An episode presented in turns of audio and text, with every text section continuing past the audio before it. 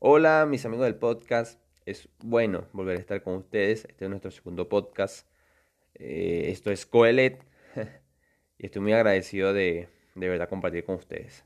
El tema de hoy se llama 007 y hoy quería hablarles de él, del galán, del guapo, de aquel que tiene muchas misiones en combate, de aquel que tiene la gracia, que tiene la chispa, de aquel que tiene la particularidad de vencer al enemigo, de aquel que confía en Dios, de aquel que es fuerte, que es valeroso.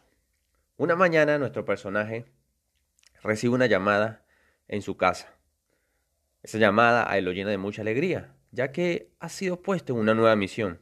Y esa misión es nada más y nada menos reconocer la tierra y la promesa de la cual Dios le había hablado por mucho tiempo.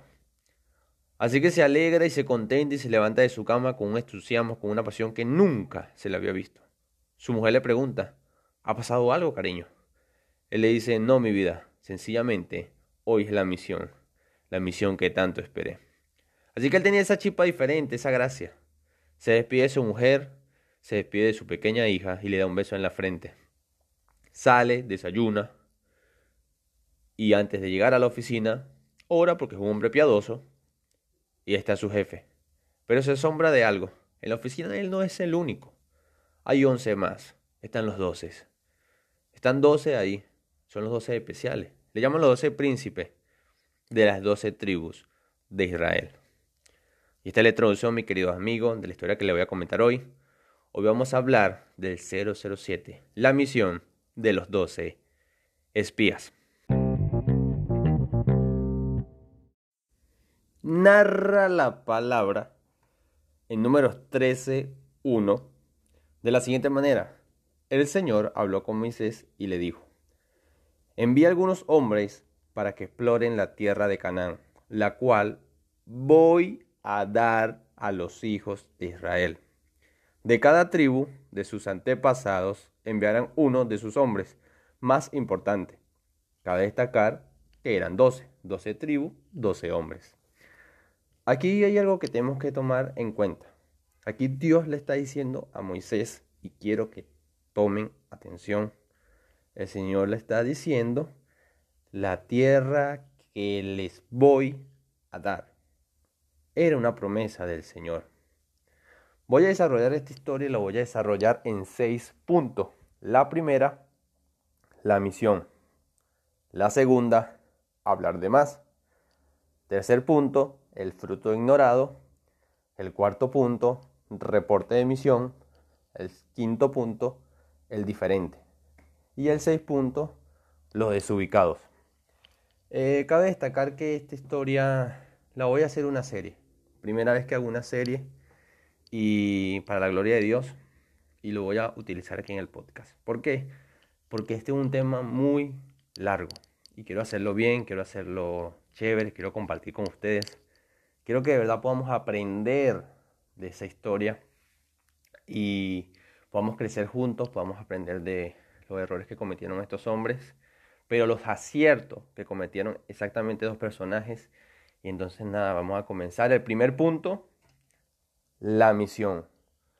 Como les leí ahorita, Dios viene y habla con Moisés y le dice, Moisés, yo quiero que tú envíes hombres para que exploren la tierra de Canaán, la cual voy a dar a los hijos de Israel, de cada tribu de sus antepasados.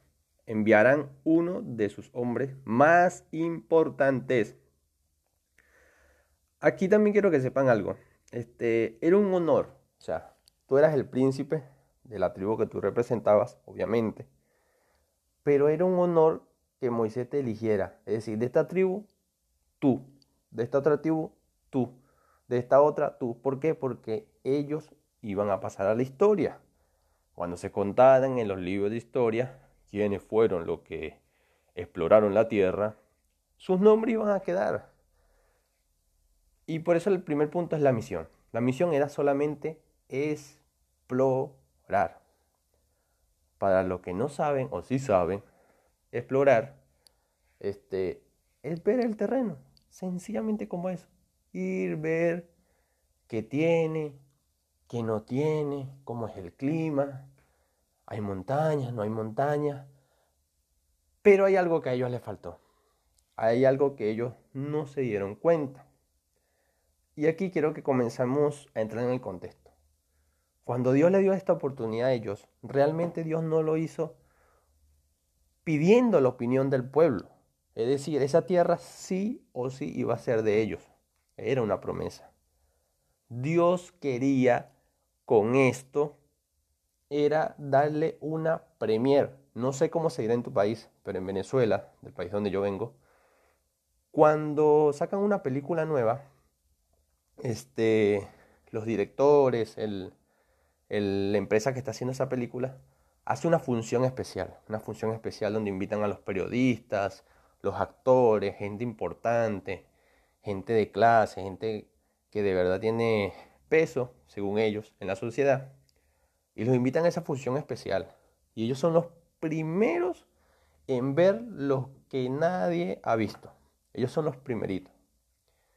Y lo que yo creo es que Dios quería darle una función especial a estos hombres.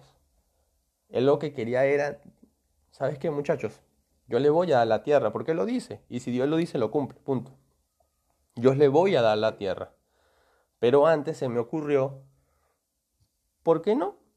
Llevarlos a que vean lo que ya, ya le prometí. No te estoy pidiendo tu opinión. No te estoy preguntando si es difícil. No te estoy preguntando si te parece. No te estoy preguntando si va a ser o no va a ser porque ya yo dije que va a ser. La misión era ver y explorar y realmente era que ellos pudieran ver la gran bendición que Dios ya le tenía dada. Esa era la misión. Y aquí quiero que todos pensemos y que todos aprendamos. Cuando Dios hable con nosotros y haya una promesa, Él la va a cumplir. Y punto.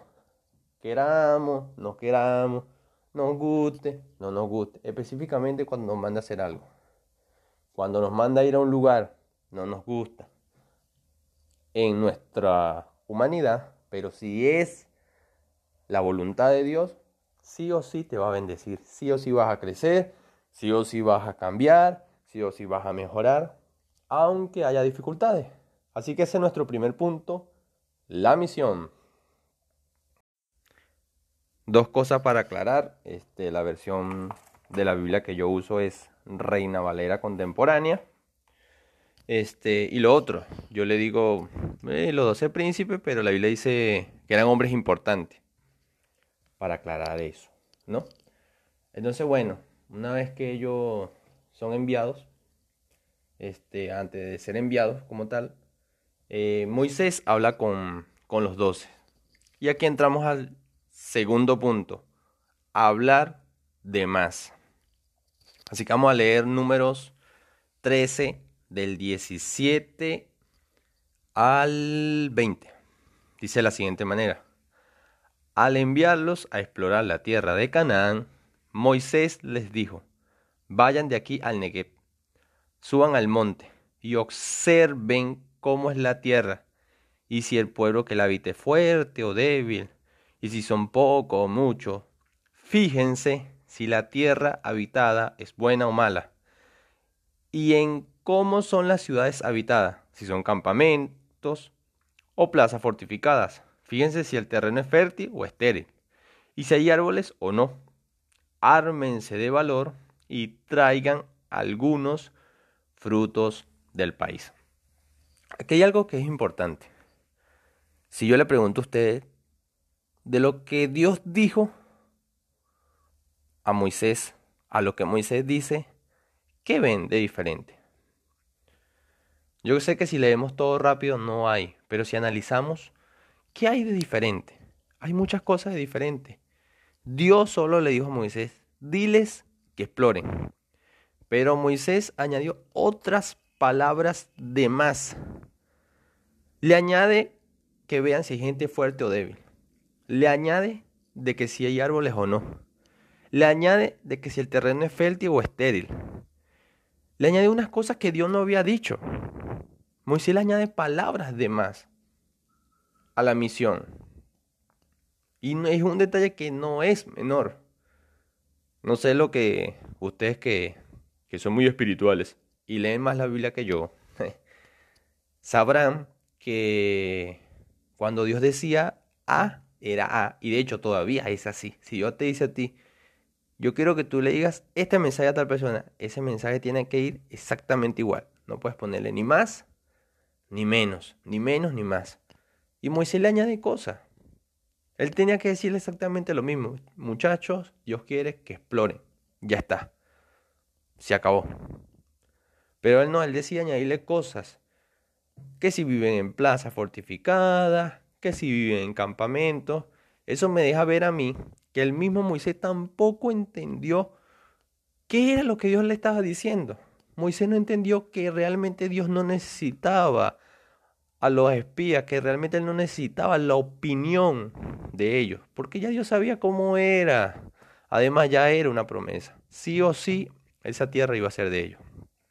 Moisés tampoco entendió que Dios solamente quería, por su gracia y misericordia, mostrarle un poquito de dónde iban a vivir, de cómo Él lo iba a bendecir, de qué era la promesa. Imagínate que Dios te permitiera a ti eh, ir a ver el trabajo por el cual siempre estás orando, pero todavía no es tu trabajo. Si es una promesa porque ya Dios te lo dijo, imagínate, y te dice, ya, vas a ir a un trabajo, todavía no es tuyo, pero te lo estoy prometiendo, va a ser, pero solamente vas a entrar a ver. Imagínate si eso no es misericordia, imagínate si eso no te llenara de fe. Imagínate si eso, ¿cómo te para eso delante de la vida? ¿Cómo te para eso delante de los demás? ¿Cómo te para eso este, cuando vienen los problemas? Tú dices, wow, mira el amor que Dios me tiene. Mira la misericordia que Dios me tiene, que me permite, como una función especial, ir a ver lo que ya Él me prometió. Solamente tengo que esperar. Voy y veo me lleno de fe por lo que voy a recibir y avanzamos. Eso era. Moisés tampoco lo entendió, siendo el líder no lo entendió porque añade cosas de más y no es un punto menor. No es un punto menor. Él añade palabras de más. Cosas que tenemos que aprender. Si Dios dice A, es A. Muchachos, los predicadores, los maestros, los que enseñamos, igualitos los que, los que evangelizan, todo. A este evangelio no podemos ponerle más y tampoco podemos quitarle. Tenemos que decirlo tal cual es. Los mensajes de Dios se dicen tal cual es. Mucho cuidado por ahí. Y lo otro es que tenemos que estar enfocados también. Porque inclusive, siendo líderes, podemos recibir una palabra del Señor y no entender qué es lo que realmente Dios quiere decirnos. Y tenemos que ser sabios en eso. Ese es el segundo punto. Tercer punto. El fruto ignorado. Dice la palabra en números 13, eh, versículos 23 en adelante. Llegaron hasta el arroyo de Cor y allí cortaron un segmento con un racimo de uva, el cual llevaron entre dos en un palo y granadas e higos. Como allí los hijos de Israel cortaron ese racimo de uvas, aquel lugar fue llamado Valle de Escol, que quiere decir Valle de Racimo. Después de explorar la tierra, volvieron al cabo de 40 días. Imagínate que Dios te permite vivir la experiencia de ver lo que ya Él te prometió lo que ya tú sabes que vas a recibir. Porque como ya te comenté, es una promesa que ya le había dicho a él. Pero no solo con eso, puedes traerte algo de eso. Aquí quiero que veamos dos cosas. Uno, les permitió traerse algo de esa promesa. En este caso, ellos trajeron un racimo de uva, que dicho sea de paso, si dice que lo trajeron entre dos personas, no era un racimo de uva pequeño. No sé si tú sabes cómo son los racimos de uva, pero por lo general no necesitas dos personas. En este caso, dos personas lo trajeron. Eh, y eso quiere decir que de esa promesa iba a salir un fruto o había ya un fruto de bendición. Y lo otro, que no tampoco es un detalle menor, son los 40 días. Ellos tuvieron 40 días viviendo en la promesa del Señor, viviendo lo que Dios le iba a dar. No fue un día, no fue una semana, no fueron 10 días, fueron 40 días. Haciendo el mismo ejercicio que te comenté, imagínate que Dios te permitiera vivir o estar en el lugar que le, que le, que le pediste en oración. Imagínate que le pediste una casa con todas tus especificaciones, con todo lo que tú querías, y Dios te dice, ok, te voy a dar la casa, pero quiero que vivas en esa casa 40 días y puedes disfrutar de todo, de la cocina, del comedor, del baño, de todas sus instalaciones, pero solamente estás disfrutando. Y recuerda, Dios no te está pidiendo tu opinión.